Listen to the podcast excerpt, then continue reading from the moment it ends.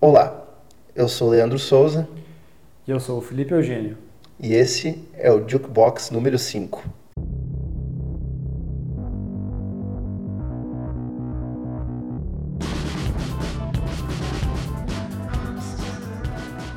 Olá pessoal, estamos de volta. Dessa vez voltamos rápido. Já estamos aí para a nossa edição de número 5, até porque estamos devendo para vocês a continuação do nosso podcast anterior. Até a gente pode pular algumas né, apresentações aí, porque a gente já explicou no podcast anterior. No anterior, a gente está na nossa contagem dos melhores álbuns do ano, né, Lipe? Então va- vamos direto para o que interessa. A nossa segunda parte a gente vai do décimo ao tão esperado primeiro colocado da nossa lista de melhores do ano. É, foi uma lista aí discutida por semanas e semanas aí, inclusive al- algumas brigas de faca, não, a gente tá, tá brincando aqui, Muito Pô, troca de e-mail, muita troca de e-mail e conversa no pontuação, tabela no e Excel. conversa no Messenger, algum- algumas revisões, alguns con- consensos aí, algumas é discor- coisa bem discordâncias fortes aqui nesse top 10, né? Exato, a gente vai ver aí. E curioso é que a gente teve so- somente três discos em comum no- das nossas listas, né? Verdade. Que fecha aí nosso top 3 lá. É Enfim. Mas é uma lista aí bem democrática, como a gente gosta de fazer, como a gente já falou que é o jeito certo que tem que fazer. E tem muita coisa legal aqui, algumas coisas que obviamente vocês já devem eh, esperar, eh, porque foram citados por outras pessoas como discos do ano, mas tem algumas escolhas bem pessoais nossas. E, enfim, eh, acho que a gente já pode começar a, no- a nossa contagem aqui. Vamos aí pro número 10. É, pra, bem ao, ao assunto, vamos começar com uma banda que é- já foi uma escolha minha, né? Foi saiu da minha lista e acabou entrando no top 10, que são os americanos, os norte-americanos do The Armed, uma banda lá de Detroit, Michigan.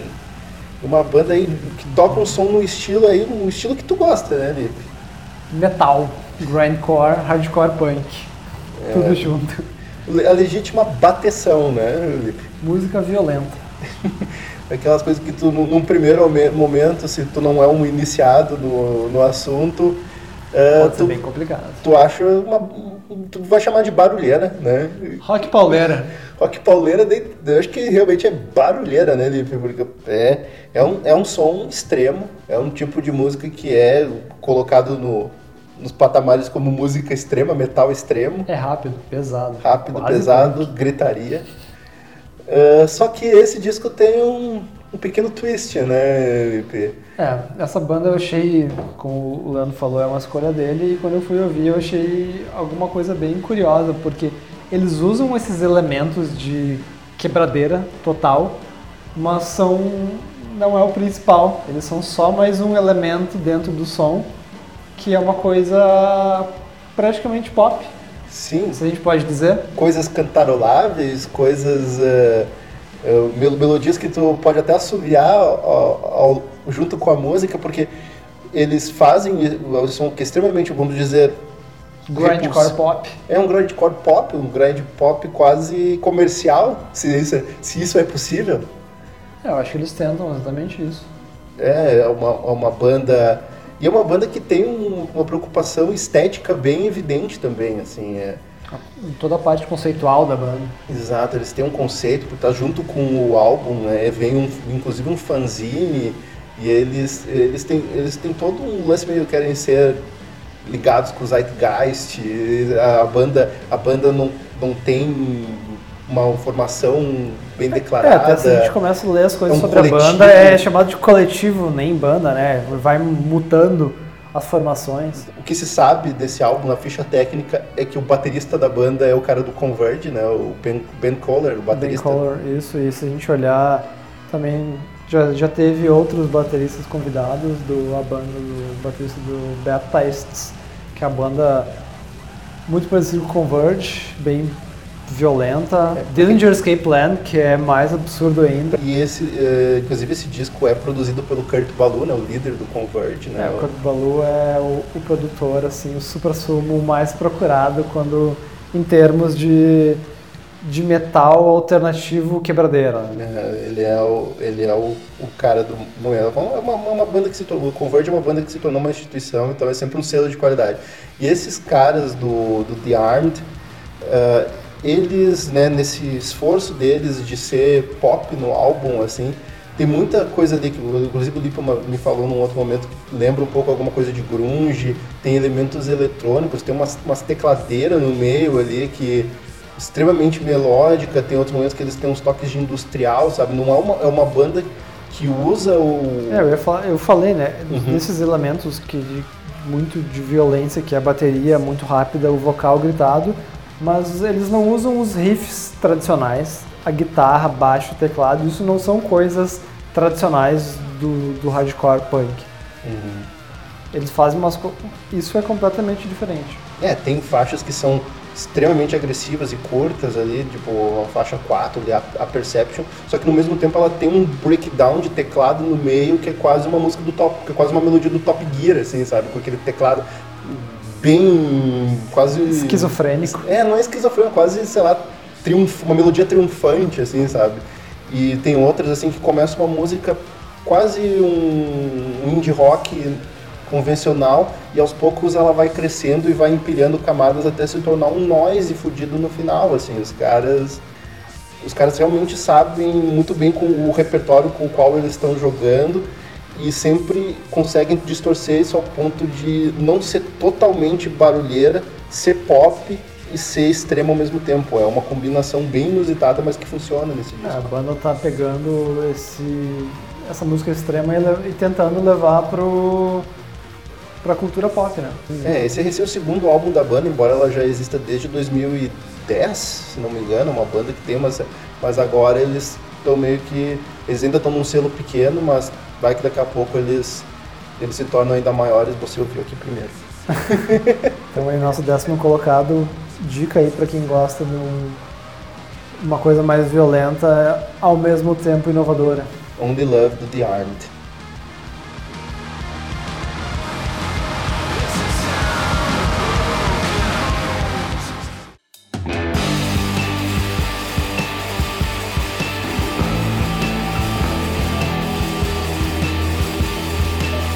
Colocado, nono. Nono colocado aí. Também.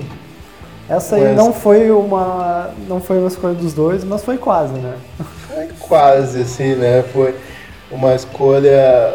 Essa, esse foi um álbum que ficou por, por né, questões técnicas, não ficou no meu top 10, assim, sabe? Mas daí do, do Lip ficou no top 10 e por isso tá entrando aqui no, né, no top 10 geral da, é o, mas o nono lugar é o Beyondless da banda Ice Age. Que é uma das bandas preferidas da casa, uma banda que está no seu quarto álbum.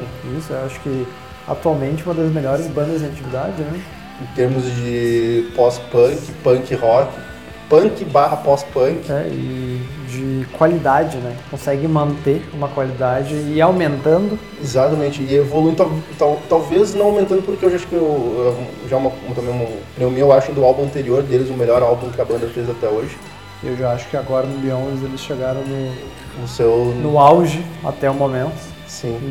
Botaram um padrão bem alto para eles conseguirem. Sim, mas embora, embora eu não ache esse o melhor álbum da banda? É um álbum que claramente é uma evolução da banda. Sabe? A banda evoluiu o som dela, expandiu o som dela. Né? Esses caras eles são dinamarqueses. É, pensa, Ice Age é o nome de, um, de uma música do Joy Division, quando eles eram conhecidos como Warsaw, lá do início da carreira, que era é. punk total. E Sim. o primeiro, a banda começa com essa raiz, né? De punk e pós-punk. Eles faziam um pós-punk bem violento. Sim, tinha uma coisa gótica também, né? Acho que Tinha. Era bem pesado, né? Sim, o vocal era mais soturno, né? O, ele, o próprio vocalista da banda, o Elias, eu esqueci, Elias Bender Hohenfeld, ele mudou um pouco, porque tu vê o primeiro disco é aquele vocal é quase frio, frio, sabe? E, e, e, ao longo do. Principalmente acho que no último álbum ele resolveu mudar o foco do vocal dele, assim. Não, não que ele não continue frio, né? Dinamarquês. Sim, mas ele agora, ele parece um, sei lá, às vezes parece um Robert Smith bêbado, sabe, cantando, assim. Ele resolveu ser mais expressivo, mais, mais teatral, sabe? Em vez de ser soturno, ele tá mais embriagado. É, é, é, um vocal mais, mais teatral. Mas é mais poético, né? Mais poético, mais teatral. Ele realmente parece que ele, ele tá re recitando alguma coisa bêbado andando pela calçada na Cidade Baixa, em Porto Alegre, sabe? Assim, ele tá É, deve estar fazendo isso em Copenhague. É, deve estar Mas- fazendo Copenhague, não, mas sub- glamouroso. subiu um pouco o nível, né? Mas nesse álbum, assim, eu acho que o maior, a maior evolução da banda realmente tá no, no- no leque sonoro, assim, né, que eles abriram, né? É, essa coisa mais impressionante aí. Ah, até eles, a gente conversou isso no chat, que no disco anterior eles já tinham colocado todas as cartas na mesa ah, dessas referências. Mas na minha percepção tinha ficado uma coisa meio solta que não estava completamente tudo no lugar. Exato. Não estava dosado, não estava bem ah, arranjado tudo. Tava, tava meio porra louca ainda, assim, né? Tava meio, né, tá- eu acho que a palavra é desorganizado, assim. E eu, eu, gosto de- eu gosto dessa organização. Tipo, o disco anterior é meio aos trancos e barrancos, mas eu gosto disso porque me, me- parece extremamente espontâneo, sabe? A banda meio que errando e cambaleando, acertando algumas coisas na base da sorte. Esse, o esse, Beyondless ele parece totalmente calculado. né? é, é, tudo realmente tá afinadinho no lugar, tudo no, Então nos essas- mínimos detalhes. Ele tem essas paradas mais góticas, mais pós-roqueiras, poéticas. Sim. Ah, acho que essas, aquela fase mais rebuscada do The Cure, mais final de carreira do ali dos Smiths entrando já no Morrison. Mas sem esquecer também, por exemplo, logo, logo a faixa de abertura, né? Aquela Hurrah é punk, Punk one on one, assim, sabe? Tipo, Punk clássico. nihilista total, né? Sim, falando de militarismo, eh, sabe? Stop Killing. É. E a primeira música é meio que assim, ó. Esse é o, a gente sabe ser tra- tradicional da melhor maneira possível, só que depois o álbum abre. Ele Aí entra country, estúdio, influência de, eh, de pro- Protopunk. protopunk para ter um Painkiller, que é a música que a gente vai tocar, parece lembra estúdios em, em alguns momentos. E também é essa que- questão de ter o sax na banda que já tinha acontecido e cria um clima Tom Waits cabaré, cabaré punk, o né? cabaré punk, né, do, do Ice Age. As músicas el- elas se tornam então elas são um pouco mais lentas, um pouco mais arrastadas, mas ao mesmo tempo elas têm um certo vamos dizer um swing assim, sabe? Uma, É, a banda trocou a velocidade por outros uma elementos. malandragem assim, sabe? É, ela- e as músicas têm um- os punches aos poucos, né, não é tudo de uma vez. É, e tem outras faixas que até eles vão para um outro lado, ela- elas ficam quase etéreas, quase. Não vou dizer dream, dream punk, sabe? Mas tem uma faixa ali que é Mas tem uns tem trabalhos Quirol, atmosféricos de que tem, guitarras, que tem né? violino, umas guitarras meio arpegiadas, assim, sabe? Tipo, tem umas coisas. Eu vou até me tornar repetitivo, mas eu vejo um pouco de slams da, da fase anos 90 também no som deles. Sim. E em outros momentos eles conseguem retomar o, o- principalmente a faixa título do álbum, né, Beyondless. Lembra o, o Ice Age do início, que é aquele pós-punk meio soturno apocalíptico, assim, sabe?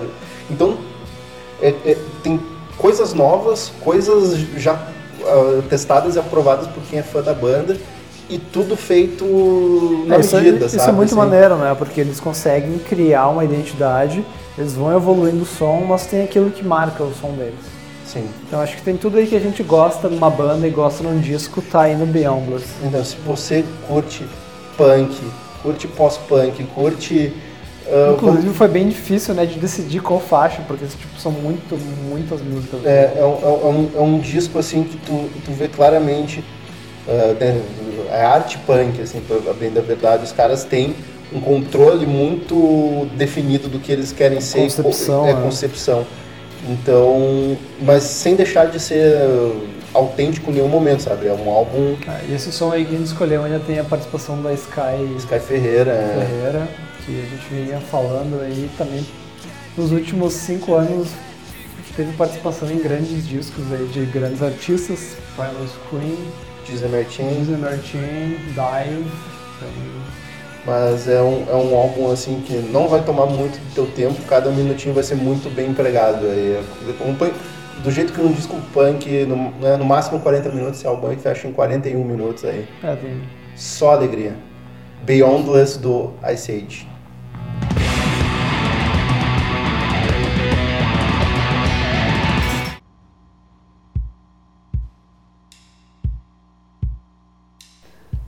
número 8, uma banda que essa escolha mais pessoal do Leandro.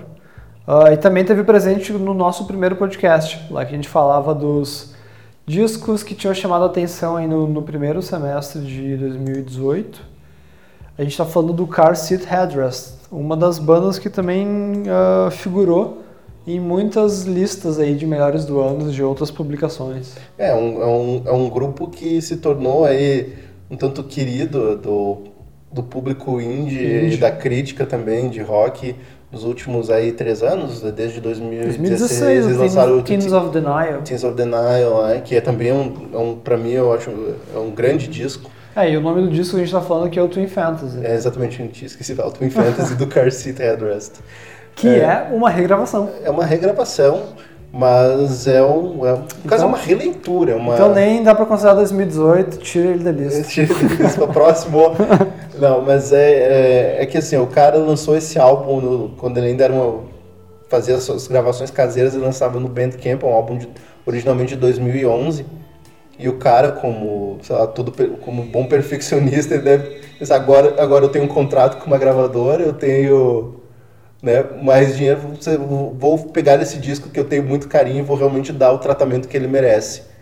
E dá pra ver que é um álbum bastante ambicioso, pensar que um álbum com composições tão elaboradas, né, né, foi feito de uma maneira caseira e talvez o cara realmente quisesse fazer isso ser tão expansivo e tão, vamos é dizer, o, technicolor. O, disco ele tem muito, ele é cheio de pretensão, né? Ele é cheio de pretensão, ele é, ele é basicamente um disco conceitual, né? Ele, fala sobre adolescência. O cara era adolescente na época que ele escreveu esse álbum. Esse cara, o cara é o Will Toledo, o líder da banda. Ele é basicamente o Car ele, é né? ele é a banda, ele tem as pessoas que acompanham ele, mas a banda é o cara, né? esse Will Toledo, Toledo. E, e daí esse álbum ele grava com, agora com uma banda completa, não é um negócio gravado no. Ele tem uma gravadora por trás, né? Pra Sim. bancar. E é um, é um álbum que uh, expande assim, a, a, a, proposta, assim, ele realmente dá, faz jus à, à, ambição original do que ele tinha quando lançou aquela, aquela gravação caseira. Ah, e falando em ambição, que fica muito marcante e que talvez, eu, talvez não, eu estou afirmando, foi uma barreira um pouco para mim, é porque ele vira praticamente um prog indie. É um prog indie, mas tem todas as influências certas. E o cara ele tem alguma coisa de pavement ali, ele, ele coloca algumas, algumas influências de Wizard, tem, tem muito power pop ali power no meio. Pop. Uh, e o cara, ele, ele tem é, todas as influências no lugar certo, só que ele tenta é, ele é ambicioso, ele é um, ele é um jovem ambicioso. O, o prog fica justamente nessa parte ambiciosa das canções serem, eu considero meio inconstante, porque a, música começa de um jeito e vai tomar outro caminho, e o disco segue uh, nesse é, mesmo percurso. Só, só né? que ao meu, ver, não, ao meu ver, isso é um, uma coisa de dinâmica do álbum que para mim funciona, sabe? Porque é, ela está a serviço, porque... ela tá a serviço de uma narrativa. É, eu, eu, não consigo me prender. Acaba, eu fico disperso com, com essa dinâmica. Sim. É, é uma, é uma reclamação injusta, mas no, no meu caso isso se tornou o álbum quase que um filme, assim, sabe? Tu, tu ouve aquilo, tu acompanha, tem momentos emocionantes, tem momentos mais divertidos, tem momentos extremamente catárticos e... Como é uma adolescência como é uma adolescência. Tem momentos um tanto vergonhosos, por exemplo, que nem tem uma das melhores faixas do álbum, ao mesmo tempo tem uma das partes mais chatas do álbum. Se eu fizesse um disco sobre minha adolescência, seria bem vergonhoso. É, exato. E o cara, e ao mesmo tempo o cara mudou algumas das letras, né? Tipo, porque ele voltou e pensou, pá, meu Deus, que ridículo que eu era. Mas ao mesmo tempo ele sabia. teve a oportunidade, né? Ele teve a oportunidade, mas ele sabia que tinha muita coisa boa ali, então.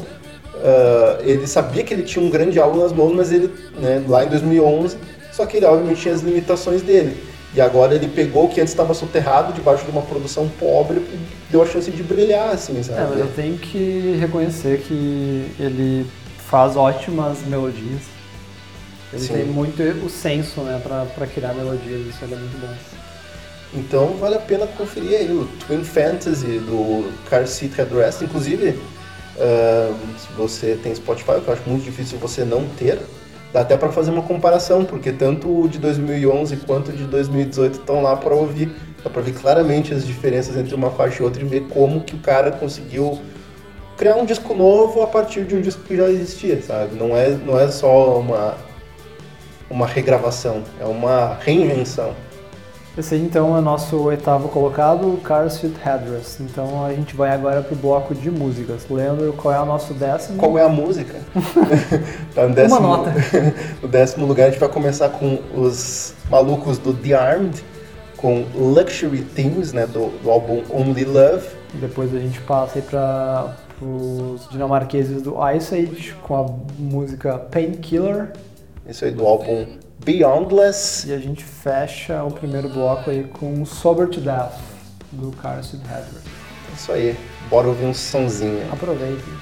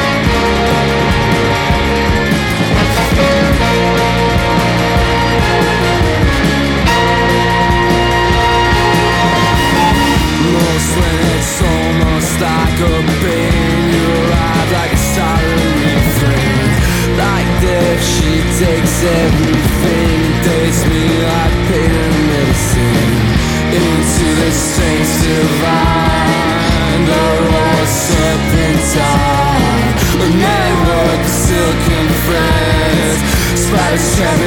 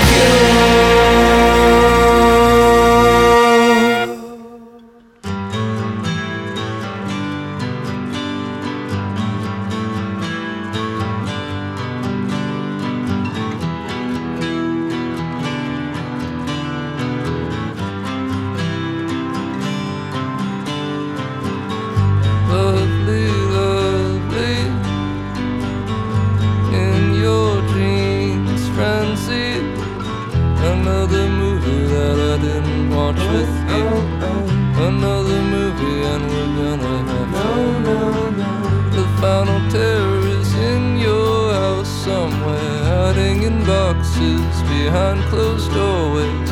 Out from the forest adjacent to your garage. I've seen its marks at the corner of your eyes. Nothing works. Nothing works for everyone.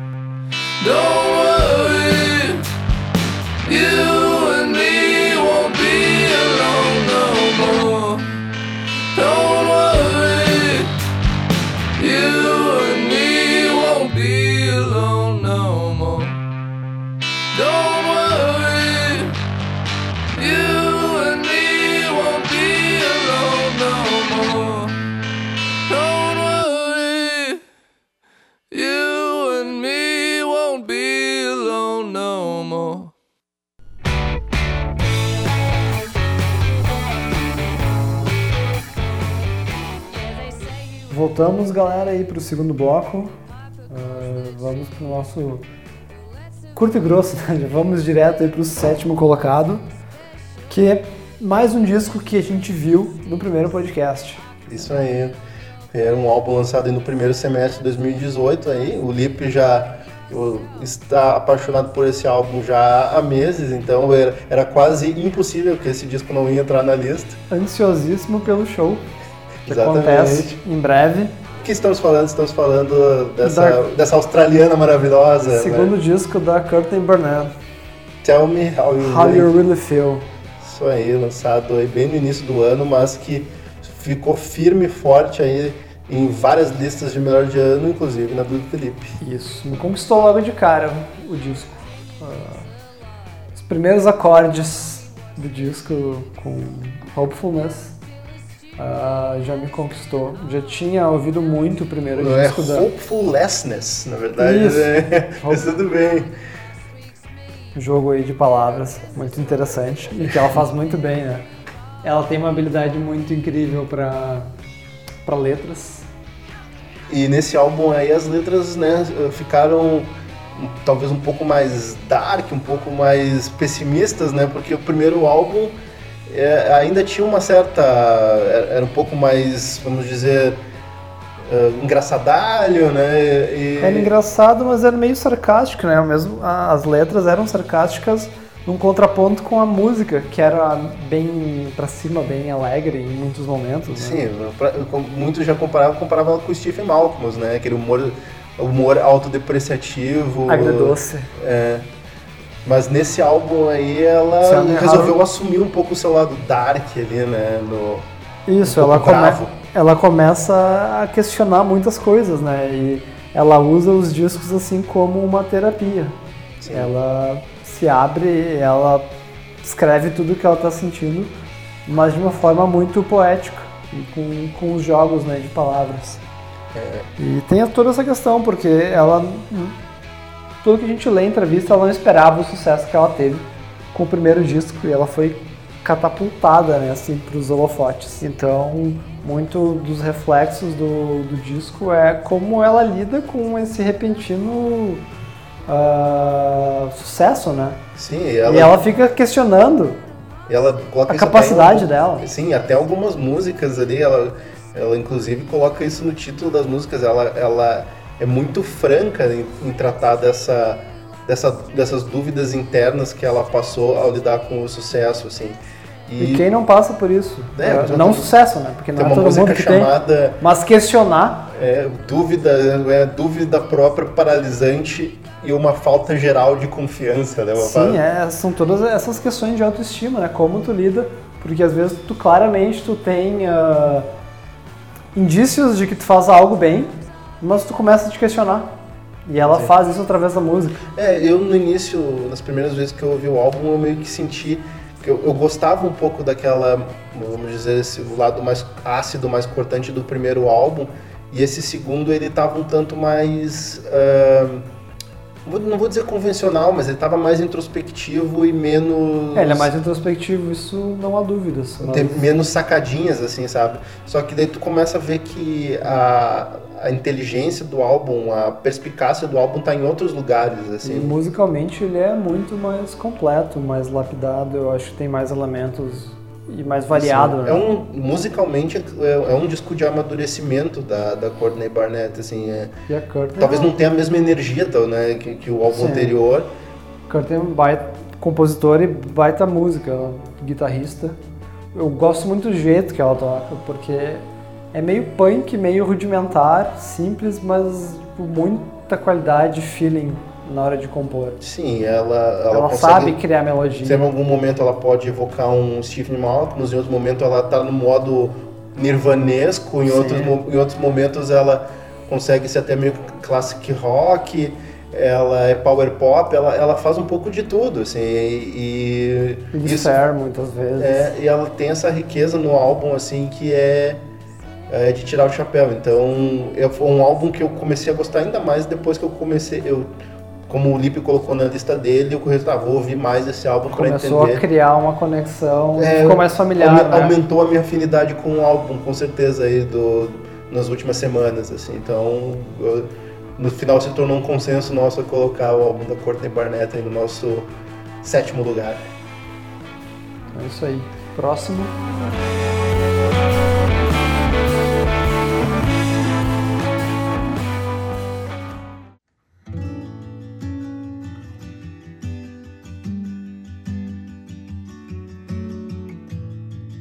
Sexto colocado. Essa aí é uma escolha que gerou um pouco de discussão aqui, porque é uma escolha mais minha, o livro.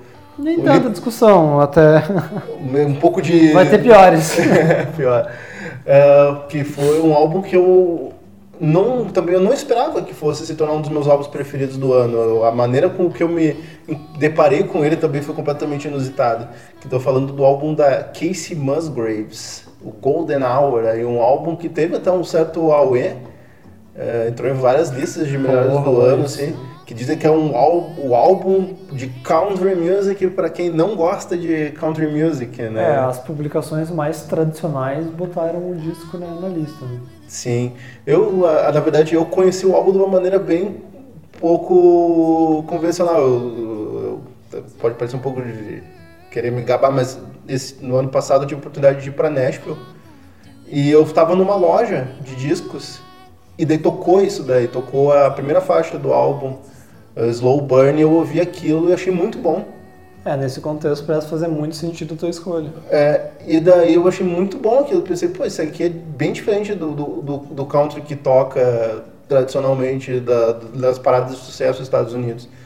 E daí eu fui perguntar na loja o que, que é aquilo. Daí falou, Casey Musgraves. Deu, caramba. Daí eu, eu voltei, eh, comecei a ouvir aquilo mais e acabou se tornando algo que eu ouvi compulsivamente por muitas semanas, assim, algo que e vira e mexe eu tô ouvindo de novo. É um álbum difícil de explicar porque ele é bom, porque ele não é.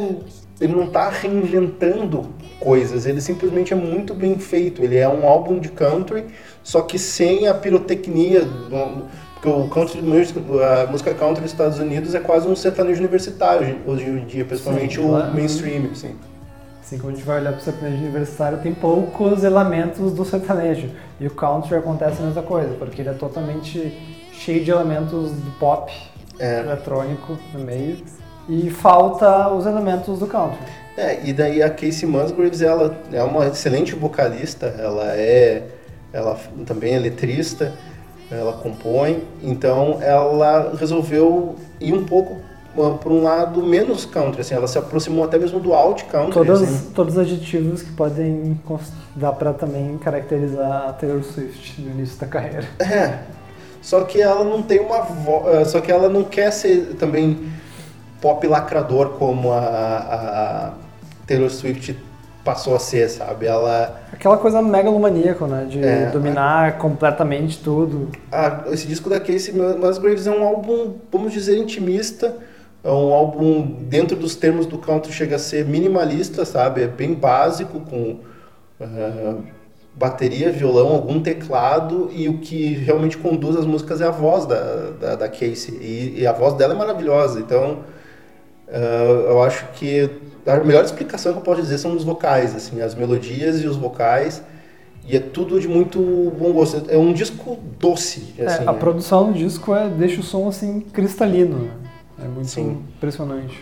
Então, é um álbum dif- difícil até de ficar falando sobre ele, porque ele realmente não tem muitos motivos de inova coisas inovadoras ou coisas curiosas, divertidas para falar sobre ele. É, de fato não é um disco inovador, mas é uma releitura de uma coisa raiz, né? É um, refi é um, é um refinamento. Até ele remete muito a uma banda que eu aprendi a gostar, que meu, meu passado punk jamais di- diria que eu gostaria, é, que é curtir Fleetwood Mac. Mas para quem gosta desse tipo de pop, country, meio é, açucarado, é, esse disco da Casey Musgraves aí pode ser uma boa surpresa. Então, no nosso sexto lugar aí, Golden Hour.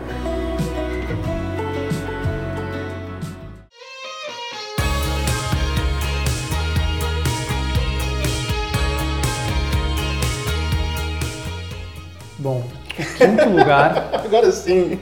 eh, vocês me dão licença, eu vou ali buscar uma água e eu vou deixar o Leandro falando sozinho.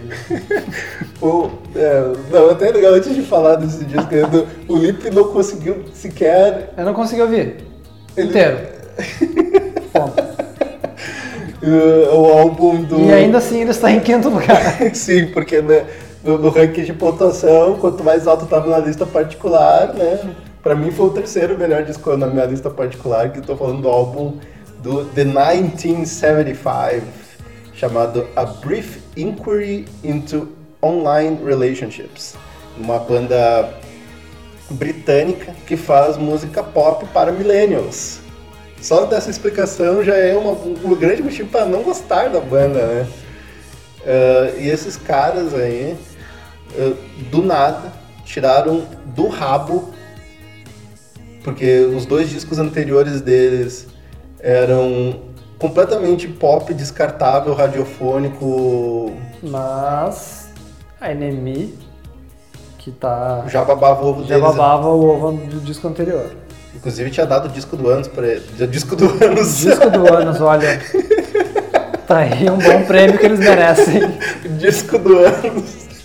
Enfim, eh, eles ganharam disco do ano com o álbum anterior e ganharam no NME disco do ano com esse aqui, né? Eles, eles É, entraram. imprensa britânica, né, fazendo o lado deles. Mas eu, ah, eu. Eu gostava de alguns singles do The Night Fire, mas achava pop bubblegum descartável, sabe? E esse álbum aqui os caras conseguiram fazer meio que uma reversão de valores, aí, de uma inversão de valores no caso, porque eles pegaram o que poderia ser pop descartável e colocaram um conceito muito ambicioso por trás, assim, um, uma ambição quase o que computeriana, assim, por, por trás do álbum. E por incrível que pareça, Tem gente acreditando. como eu, eu acredito, eu comprei, eu comprei, comprei o hype. Mas ah, ah, eu fiquei muito surpreso com esse álbum. Eu nunca imaginei que uma banda dessas poderia produzir um dos melhores álbuns que eu ouvi. Mas é que é um álbum tão conectado com os tempos, talvez seja um álbum que daqui a 10 anos foi datado, sabe? Mas é um álbum que em O OK 2000... Computer sou adotado pra ti hoje? Não, o OK Computer não sou datado hoje em dia. É, pra mim também não. É, mas eu, eu, não, eu não fui eu quem comparou esse álbum do The 1975 com o OK Computer. Mas existem essas conversas na internet, Eles já né? estão rolando. Eu, eu, eu disse que eles têm ambições o que computerianas. Eu não disse que eles foram bem sucedidos nessas ambições. Que é o OK Computer. do- É, mas, né, cada um com seu OK Computer. É, mas esse álbum, ele consegue, ah, no caso, captar esse, essa, esse zeitgeist millennial, assim, de ah, sei lá, Online relationship. online relationships. é, Web namoro.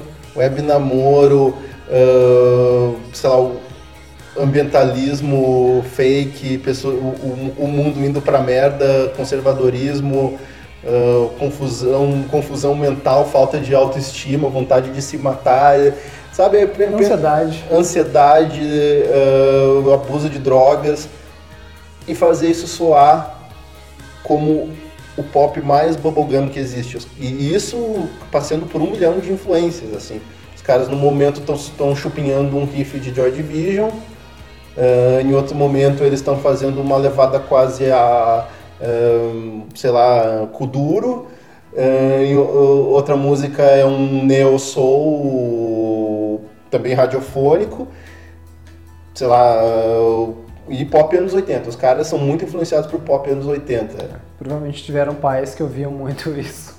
É, e os caras têm uma carteira de influência, tanto que um dos videoclipes de uma das melhores músicas do álbum, que é It's Not Living If It's Not With You, é um, eles são influenciados pelo Stop Making Sense do Talking Heads, né? Então, os caras sabem com o que estão falando. Eu acho que, na verdade, é um, dá pra ver que é uma banda que tinha muito mais sob a superfície, só que eles esperaram, tipo, estar numa posição confortável pra fazer isso. Só que também para muitas pessoas já tinham criado um muro, tipo, ah, esses caras são, são uns merdas. Mas eu acho que é sempre legal tu parar para reavaliar e ver como uma banda pode ser muito mais do que a super, superfície apresenta. No caso do The, 70, do The 1975, isso para mim foi a coisa mais surpreendente, assim, sem sombra de dúvida é o disco que mais me surpreendeu esse ano.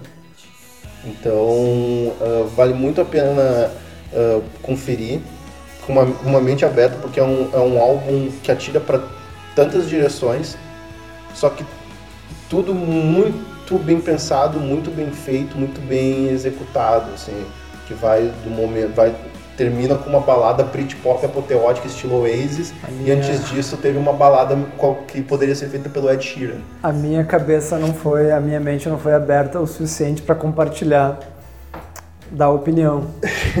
Porque é, É, essa questão de musicalidade radiofônica, eu não consegui passar da primeira música sem virar o rosto assim forte, sem fazer uma careta de estar passando mal. É, é, é que o, vo- o vocal dele é- é- remete muito a pop muito radiofônico, né? Então, É, e o que a gente fala sobre poder soar datado é porque eles usam todos os elementos que hoje são usados na música pop. é, eles, é que eles, eles têm um conhecimento muito. né, É, é o reflexo de uma juventude com too much information, É, sabe? é Então, aquela matemática para a fórmula pronta pro, pro pop. Né? Sim, só que eles, eles, eles voltam um refletor meio que, eh, de certa forma, irônico e, ahn, vamos dizer, um pouco autocrítico em cima disso. Eles têm noção do quão ridículo essa juventude pode ser. Então, eu acho que esse tá a grande sacada dos, dos caras, assim. Se eles tinham essa pretensão de deixar com uma crise existencial ao final do disco, eu infelizmente nem consegui terminar. Ah, mas beleza, fica aí então a nossa quinta posição aí, A Brief Inquiry into Online Relationships, do The 1975. Ok, então, Lipe, agora vamos para as nossas músicas aí do segundo bloco, né? A gente abre com a Courtney Barnett, com agora talvez eu acerte o nome da música, né? Que é o Hopefulness. Depois a gente vai pra Case Musgraves com Love is a Wild Thing. Isso aí. E depois, Leandro, E depois disso a gente vai com o The 1975, com a música Love It If... Ah, droga. Love It If We Made. Esse É, esse aí é o nome aí, eu meio que engasguei na hora que eu falei, desculpa. Mas curtam aí o som e depois nos comentem o que acharam.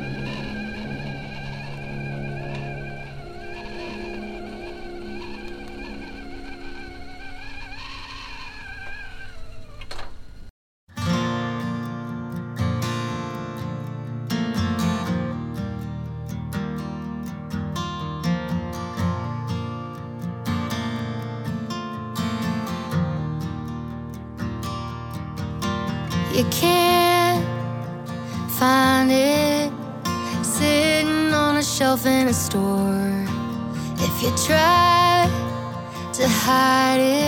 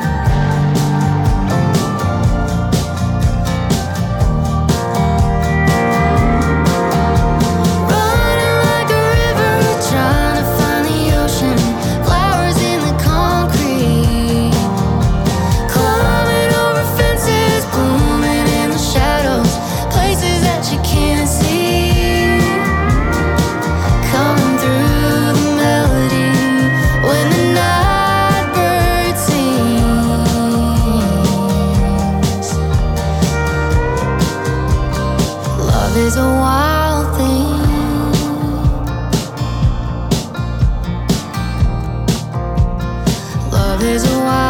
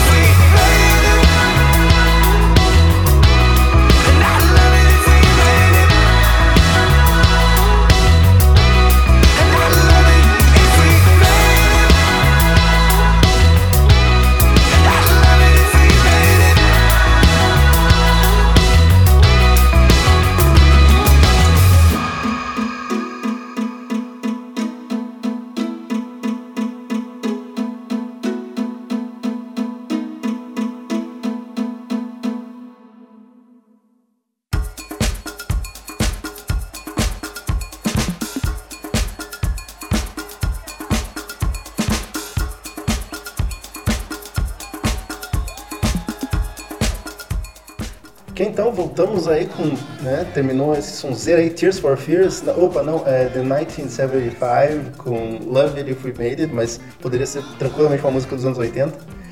É, e agora vamos para as nossas escolhas de número 4, 3 e 2, que temos aí agora uma escolha do Lip, mas que também eu fui, eu, foi um álbum que me agradou bastante no ano, embora não chegou no meu top 10. Wide Awake, disco do Parquet Courts, banda nova-iorquina. Nova Yorkina aí, que faz um som um tanto nova Yorkina, né? Totalmente, eu acho. eu- De propósito eu falei, chamei de banda nova-iorquina porque eles têm os vários elementos né, das bandas punk de lá. E o comportamento, né? ah, artístico, acadêmico. Muito bem, é uma banda. É uma banda aí que já tá um, um bom tempo no, no, no mercado, No radar aí, indie roqueiro. mas eles desde, eram. desde 2012, né? É, mas eles começaram um tanto lo-fi, assim, né? Grana, né? Eu imagino. E aos poucos foram evoluindo o, som deles e até, vamos dizer aí, chegaram no seu pico, no seu, no seu epítome nesse álbum aí, Auge da carreira. auge da carreira, lançado pela Rough Trade, é uma gravadora bem conceituada. E é um álbum aí que, vou dizer assim, que foi o primeiro da banda que eu dizer, que, que eu realmente pensei, bom álbum. Você tira o chapéu. Tiro o chapéu para esse álbum, porque antes eu era uma banda que não me inspirava muita confiança, não. Eu achava eles muito chupinhação de Modern Lovers. É, eu reconheço a total influência deles, mas eu gostava muito pela maneira como eles faziam, porque eu sentia meio que uma releitura do, do punk nova-iorquino, Television, Lou Reed, ah, mas com essa releitura muito mais atual.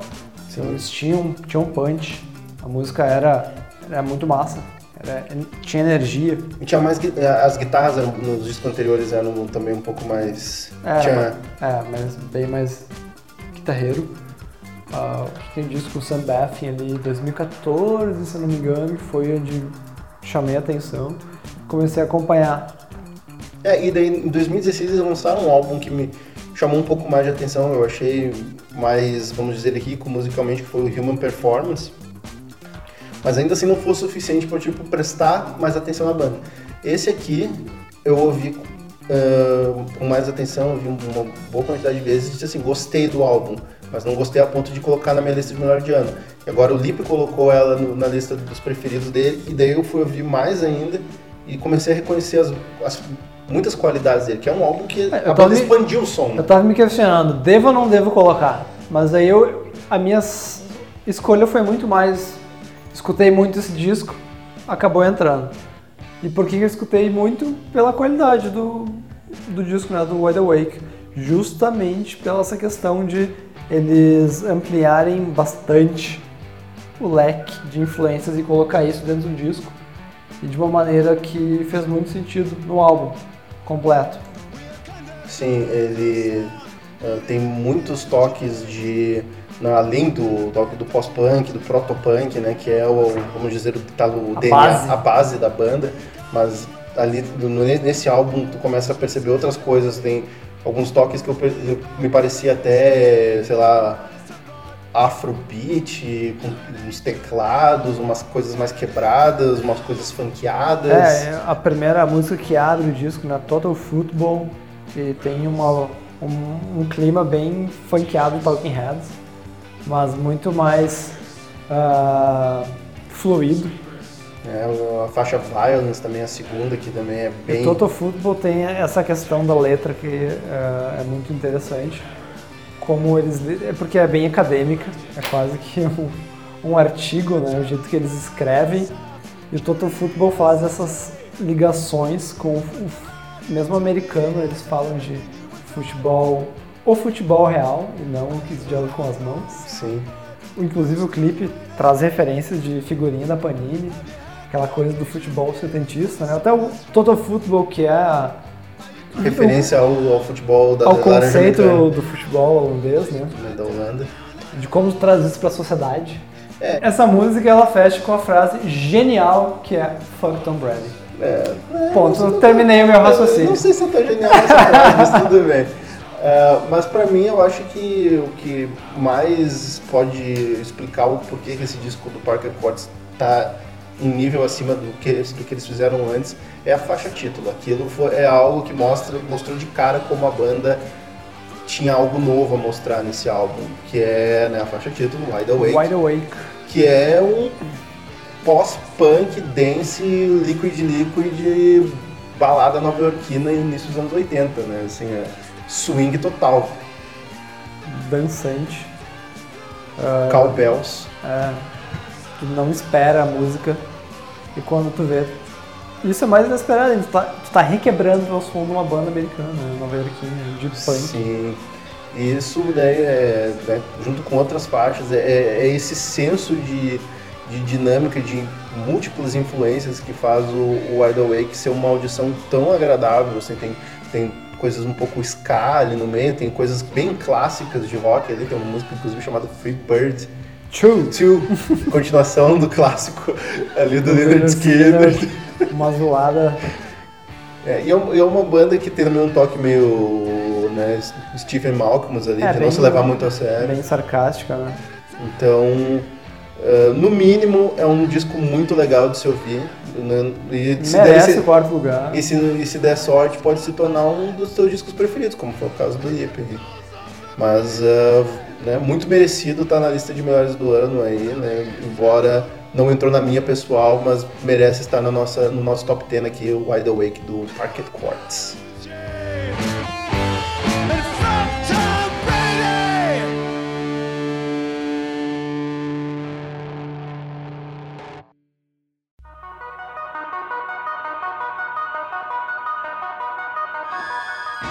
Aí agora a gente vai, enfim, para as escolhas mútuas. Os consensos aí. Legal que nos, nos três primeiros lugares aí foram consensos aí sem, sem nenhuma dúvida aí, porque são. A dúvida era quem vai ficar em segundo e primeiro. É, mas é, no terceiro lugar, antes da gente chegar lá, vou falar do terceiro, que é uma banda aí, outra das preferidas da casa aí, Da que casa. pode até parecer, a gente tava com medo de parecer um tanto favorecimento, mas na- no final, depois de uma longa deliberação, a gente pensou, não, realmente Chegamos a um. o disco parecer. é muito bom e merece totalmente estar no terceiro lugar. Estamos falando de Those Your Dreams, do Fucked Up. dos canadenses do Fucked Up. Ah, acho que se tem uma uma definição que pode marcar o Fucked Up é uma banda que é Inovadora, inovadora e ousada. ousada, E é ousadia. isso que a gente espera do Fucked Up. É, inclusive a gente falou do Fucked Up no podcast anterior, né, do, do- dos 10 discos, 10 anos que a gente É, foi o falou. ponto alto. É, foi, é, foi o ponto alto, foi a última música do podcast. Que a gente falou justamente dessas características da banda, de como que eles jogam para, um tanto, quebrar as regras dentro do estilo deles. Que eles são uma banda Originalmente hardcore. hardcore, punk. né? é, punk hardcore, vocal gritado, né, guitarreira um tanto podreira, só que a banda não, não joga muito Nunca se re- limitou, né? nunca se limitou, nunca quis ser colocada dentro de um rótulo fechado. E ah, né, tanto os álbuns ali, os melhores álbuns da banda, é, é onde eles fazem justamente isso, de inovar dentro do estilo. E esse álbum é uma retomada né, dessa, dessa verve aí, dessa intenção, porque o anterior deles, né, o... É, o Glass Boys ele ficou muito marcado. Ah, eu li entrevista da banda, pois eles falaram que no momento parecia o ideal para eles, no momento de vida, fazer um disco simples, um disco rápido, poucas músicas, estruturas tradicionais, e eles fizeram. Só que a recepção do público e a, recep- a própria recepção da banda não foi como eles esperavam. Sim. Então, Então o Those, o Those Your Dreams vem com tudo que eles não fizeram no disco anterior, isso multiplicado por, sei lá, 10 vezes mais. Sim, eles realmente se, se colocaram na, na obrigação, no desafio de ah, inovar, de, fazer, de né, resgatar essa intenção deles de não serem ortodoxos dentro de um, de um de- do estilo deles, né, do hardcore. E nesse álbum isso veio da maneira mais, não, não vou dizer violenta, mas eu acho que da maneira mais variada possível, assim, é, uma, é, um, é um disco que num primeiro momento é até difícil tu digerir porque tem tanta coisa É tanta acontecendo, informação. tem tanta coisa acontecendo é, que é, no primeiro momento tu fica meio que desnorteado com aquilo e de- depois tu vai organizando na tua cabeça e tu vai vendo como que o, o álbum ele tem, tem tanta coisa sendo feita do jeito certo, ele tem Sim, tanta é um coisa certa no álbum. Mesmo que pareça estranho, né? Tá tudo certinho ali. É um disco bem longo, né? É um disco bastante Por longo. isso que ele pode, de- pode ser um pouco difícil de ser digerido pela multiplicidade de referências e formas de música, também pela, pela duração do álbum, né? São quase 20 músicas, né? É, são é uma hora e vinte de álbum. É bastante coisa para os padrões atuais.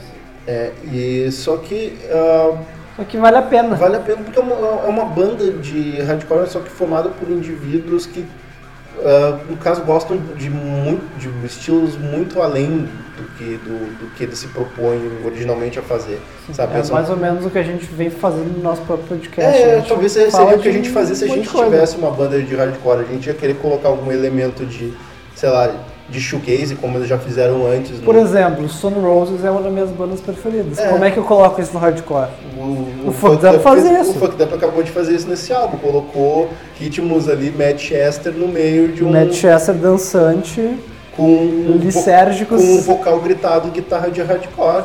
Né? Dan- dançando e gritando ao mesmo tempo. E uh, no E tem disso tem coisas eletrônicas, Tem industriais. disco, tem industrial, tem pós-punk, tem músicas que não são cantadas pelo Damien, né? Que é o Damien Abraham, que é o vocalista Sim, da banda. A Então, dinâmica do disco vai mudando, inclusive, né, os vocalistas. Né? tem participação do Jay Mascis, né? Do Dinosaur Jr., numa das melhores músicas do álbum. E uma música parece que foi escrita pra ele cantar, né? Tem, É. tem o clima do, do Dinosaur, do Jay Mascis. Eu acho que é um, é um, é um disco que atira para muitos lados. Em alguns momentos pode parecer uma mistureba, mas só que ele é feito. Eu acho que ele tem o ingrediente mágico do, do punk, que é tu fazer aquilo com energia, com entrega, sabe? Que tu. ah, Concordo plenamente. que daí tudo parece, mesmo que não seja 100% um acerto, tu, ok, tá- é, é legal, sabe? É é um álbum que tem seus pontos altos, tem seus pontos não tão bons, mas ele tem essa, essa consistência, essa vontade de sempre estar em movimento, de fazer algo que tu não espera. É a tônica da banda, né? É, e isso dentro de um, de um estilo tão engessado como pode ser o punk, o hardcore, é um sopro de. é uma, é uma brisa fresca, sabe? Assim, Eu tô sempre aí pra não deixar isso acontecer. é, então, é, pra gente foi, foi muito bacana ver uma banda que a gente gosta fazendo algo que a gente esperava que eles fossem fazer. E então, E eles acabaram me surpreendendo, porque eles fizeram muito mais, né? exato, pior, verdade.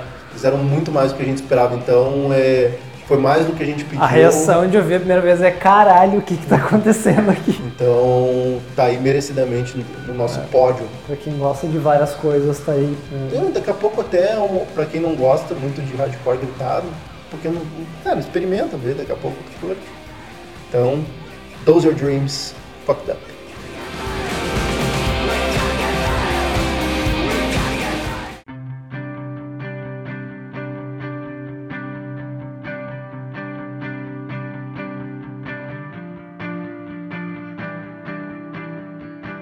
Segundo colocado.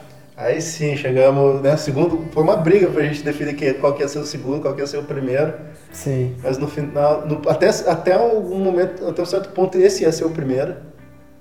Mas daí não foi. Estamos falando da Snail Mail, Snail Mail, com o álbum de estreia dela, Lush. Lush. O que dizer dessa menina ali? Lindsay Jordan. O que dizer, porque também foi um disco que a gente falou no nosso primeiro podcast. E eu lembro, como se fosse hoje, eu falei algo sobre talvez um disco que vai estar lá no final do ano entre os melhores. Tu chegou a duvidar no momento. E tá aqui, segundo colocado, um dos discos mais ouvidos, mais elogiados. E presente em muitas listas aí de melhores do ano. E, e muito curiosamente, ao contrário de muitos né, de outros álbuns que a gente falou nessa lista, que diziam que eram álbuns com pretensões, álbuns ambiciosos, Variado. variados. Esse álbum não, não é ambicioso. Esse álbum não tem, Completamente oposto de não, tudo isso. não tem muita inovação, não tem, não tem até muita variação. E esse é o primor dele. E por que isso diabos é tão bom? Porque A maneira que ele te conquista pela simplicidade e honestidade. A gente percebe, é praticamente um dom de compor essas músicas. E pensar que essa guria tinha 19 anos quando compôs e gravou tudo isso, sabe? É, é, é um assombro. Ah, e é um algo assim que desde o primeiro momento, desde o primeiro acorde, a primeira melodia, a voz, o trabalho de guitarra, é um, é um, é um troço fascinante, só que parece que ela não está se esforçando nada para isso. É, o som é aquela coisa descompromissada dos anos 90, mas não que ela seja descompromissada, porque dá pra ver que tem muito trabalho por trás. É, dá pra ver claramente que ela Mas ah, o que a gente vai- muito- be- bebe muito no, no, no indie rock dos anos 90 ali, vamos dizer, vamos de novo falar do Pavement, vamos de novo falar de Gilles Fair, de novo falar talvez um pouco de Hole, mas sem o lado agressivo do Hole, sabe? Talvez. Sim. É, e... mas esse tipo de som, quando uma banda cria, normalmente é sem pretensão de ficar famoso, de ter uma grande repercussão. E foi o que aconteceu. Não parece que a, a Lindsay está tentando emular um som dos anos É. 90, ela parece que ela, ela simplesmente está fazendo. Acontece, né? Orgânico, é natural. é natural, é uma expressão orgânica. Ela é, esse disco poderia ser muito bem um, um álbum perdido dos anos 90. Que bom, porque faltava um disco simples, honesto e com essa qualidade de melodias e que te encanta assim na primeira ouvida. E continua encantando todas as vezes que tu, que tu ouve de novo, assim, não é um álbum que, que perde fôlego. E não enjoa. não enjoa. Então, segundo lugar, muito merecido e nós ansiosos para saber o que essa menina guarda para o futuro aí, né? É, Snail Mail. botando uma pressãozinha. Mas então a gente vai pro bloco de músicas. A gente vai abrir aí nosso quarto lugar com o Pocket Chords. Uma música bem longa, né? É um- é um- Almost é um- é um Had to prog? Start a Fight barra In and Out of Patience. É um, é um prog isso, Felipe? São duas músicas numa. Ah, bom, beleza. Depois disso aí, o- os nossos amigos do Fucked Up aí, com a faixa. A gente vai ter que botar essa porque é sensacional, que é None of Your Business, Man. Segura aí no sofá. É, ela, ela tem uma introdução um pouco longa, mas você vai entender o porquê.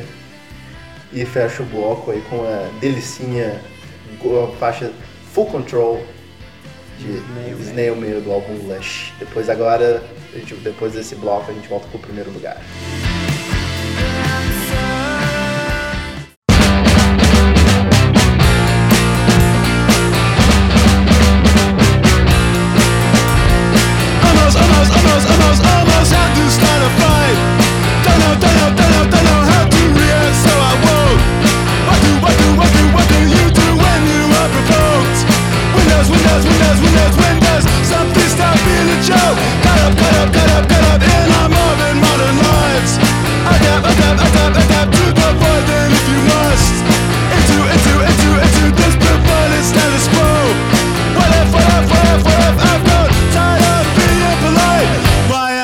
Searching for a reason?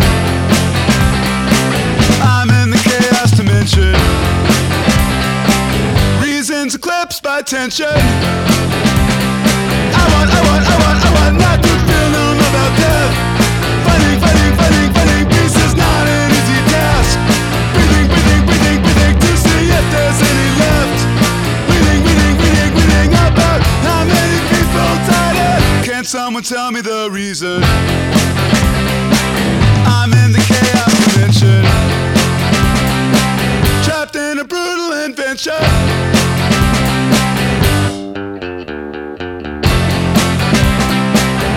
it stops, I'm, if it stops, I'm, if it stops, I'm having a bad dream. Running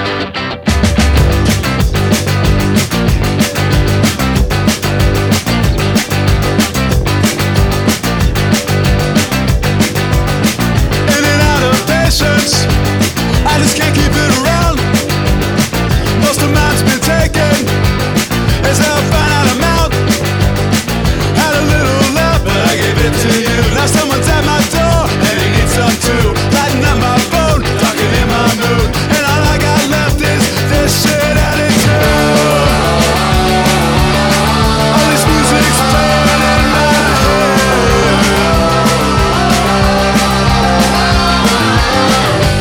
Stops, I'm, if it stops, I'm, if it stops, I'm having an unshakable nightmare.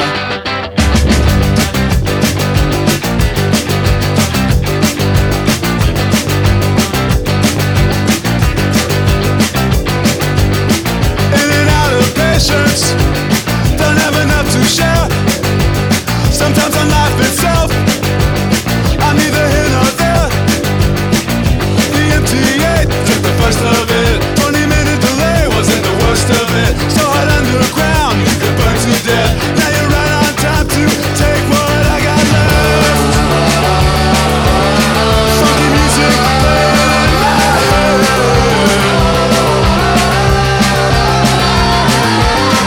If it stops, I'm. If it stops, I'm. If it stops, I'm counting on you.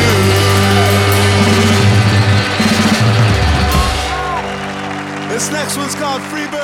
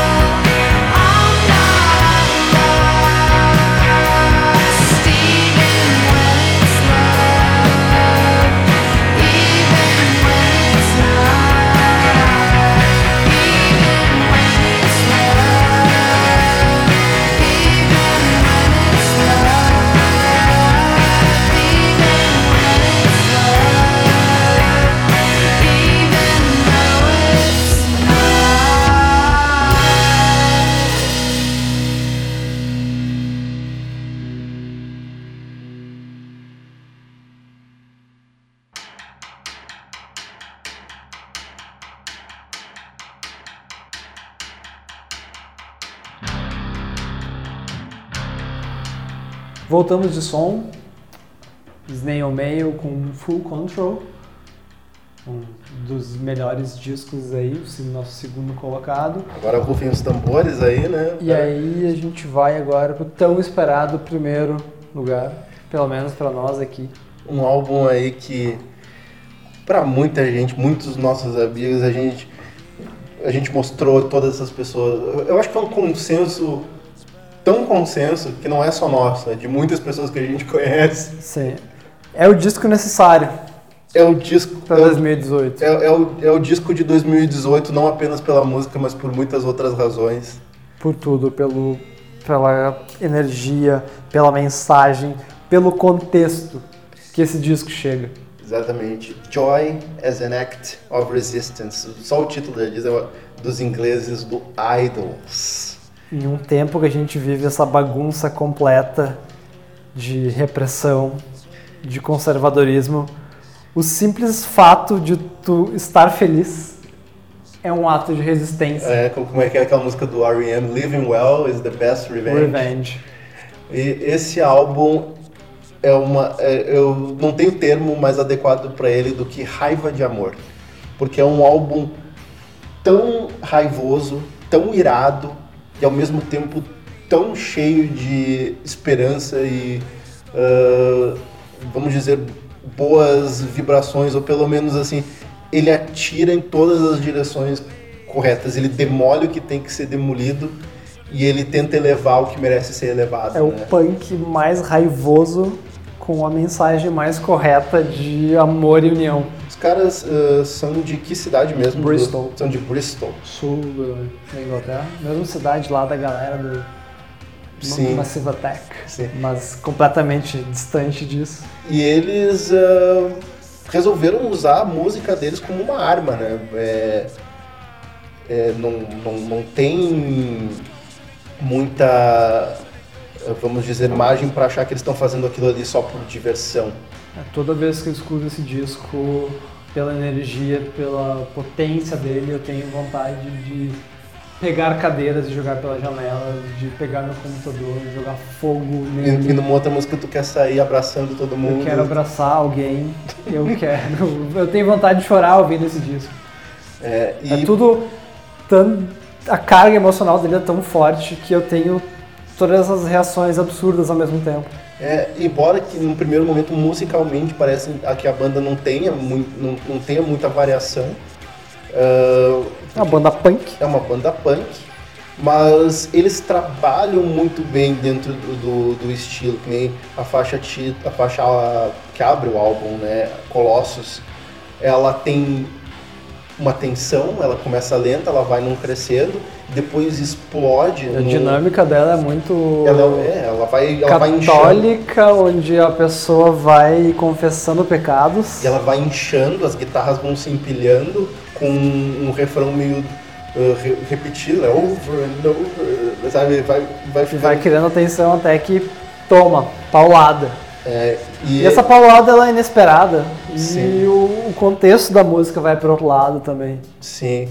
E uh, a questão do, do contexto, eu acho que uh, esse álbum, ele não tem, não teria tanto impacto se a gente não prestasse atenção também nas letras, assim, porque eles incluem referências uh, pop no meio, eles têm um certo sarcasmo, um humor britânico, humor negro, eles têm momentos mais contemplativos, mais tristes, assim, inclusive Bem o, tristes. o vocalista da banda estava passando por um momento difícil, né, quando ele escreveu, estava escrevendo esse álbum, né, ele- Sim. Joe Talbot, Joe. Talbot é um momento de luto por perda de, de filho. Perdeu filho tem uma faixa nesse álbum que é pesadíssima, que fala desse assunto. Embora tem outros momentos que são uma das coisas mais lindas que uh, alguém po- pode compor, tipo a faixa dos singles principais do, do álbum, né? Foi Danny Delco. Sim, emocionante. É, uma, é um punk 4x4 com um refrãozão pra cantar junto e que fala de respeitar e aceitar os imigrantes, né, cara? Eu Assim, fico arrepiado só de falar nesse assunto, lembrando dessa música, né? E a forma como eles fazem tu pensar sim. ah, no assunto. É, e Isso é a primeira coisa que salta, assim. Só que daí depois tu começa também a perceber o que o álbum tem sobre a superfície, né? Tem muita coisa ali. Começa a entrar nos temas de cada canção. É, e daí o álbum se torna ainda maior, sabe? É, Aí, aí é que A ele entra, pedrada é ainda mais forte. entra no terreno realmente de se tornar o disco do ano. Assim. Um exemplo maior vai ser a música que a gente vai tocar, que é Samaritans, que é uma faixa assim que ah, fez eu repensar muitas coisas sobre o que, que o punk rock pode ser, sabe? Assim, é, Sim, não só o punk rock, mas a gente como homem, como pessoa. é, é, um- é uma banda assim que eles usam, no caso, eles é usam uma agressividade, usam uma raiva para demonstrar vulnerabilidade, sabe? É algo quase co- contraditório, paradoxal, assim, é meio que uma antítese do que o punk deveria ser. Só que, só que ao mesmo tempo eles são punk ao extremo, sabe? É, Sim, a primeira vez que eu vi esse som, Samaritans, chegou no refrão, eu voltei. Eu, eu acabei de ouvir isso mesmo. é é pesado, assim. Então, E 50 anos de punk, parece que ninguém nunca tinha feito isso. Coragem. É uma, é uma banda que está muito conectada com os tempos com os tempos atuais e ela não é ela não tem a intenção nenhuma de ser sutil ela ela, ela quer que tu ouça e ele- eles gritam no teu ouvido É. isso Eles têm noção do momento que a gente vive, porque as coisas precisam mudar e precisam mudar rápido de conservadorismo, e eles usam a arte, o som deles, para trazer uma mensagem positiva. sim E por isso que é tão impactante, forte.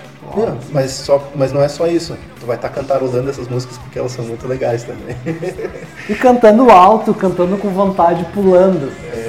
Então, é um, né, como a gente pode dizer, música, música, arte nunca, dificilmente deixa de ser um ato político mesmo quando é Quem diz que as coisas não se misturam estão completamente enganados. Exato. Então, nunca vai ser puramente diversão, tem que ter algum significado. E esse álbum aí tem muito Tem que causar alguma coisa. É, então foi impossível pra gente não colocar no primeiro lugar aí o Joy as an Act of Resistance. Certamente o melhor álbum de 2018 e que vai continuar aí muito ouvido né, nos Né, próximos anos. É uma banda aí que, Eu- se tudo der certo, aí vai, vai se tornar ainda maior. Mas então, Fechamos a nossa lista. Ah, a gente agradece muito para quem chegou até aqui novamente a nossa frase, né? e, novamente também aí, acompanha a gente. Agora a gente está lá no Mixcloud, a gente está também, No Contra FM. então, várias plataformas aí pela qual você pode nos acompanhar. Também tem o Facebook, né? facebook.com.br jukebox com dois O's e um Q. Então, falem pra gente, sugiram que, que você, qual, qual disco faltou no nosso top 20 aí, qual- alguma coisa que não tava merecendo. O que vocês colocariam aí? Se vocês acham que tiraria? que o Lipe tá Eu sei certo qual. em, em- se o Lipe tá certo em, em desdenhar do The 1975, aí deixem a sua opinião aí. Sugiram assuntos daqui a pouco, né? A gente pode falar Mandem sobre... pautas. A gente tá aberto aí. Quem quiser ah, gravar conosco também, a gente tá super aberto. Isso aí, então a interação com o público aí é o que liga. Mas chega de delongas, Lipe. Qual é a música? Samaritans do Idols. Então tá, pessoal, fiquem aí com essa sonzeira. Ouçam com atenção, se possível, acompanhem a letra. Se bem que a letra é bem simples. Ouçam esse disco, Ouça esse disco, E todos os gravem para os seus amigos. passem adiante a mensagem do Idols. É, por favor, repassem. Então tá, Grande abraço. Idols falou, nos vemos no Jukebox número 6.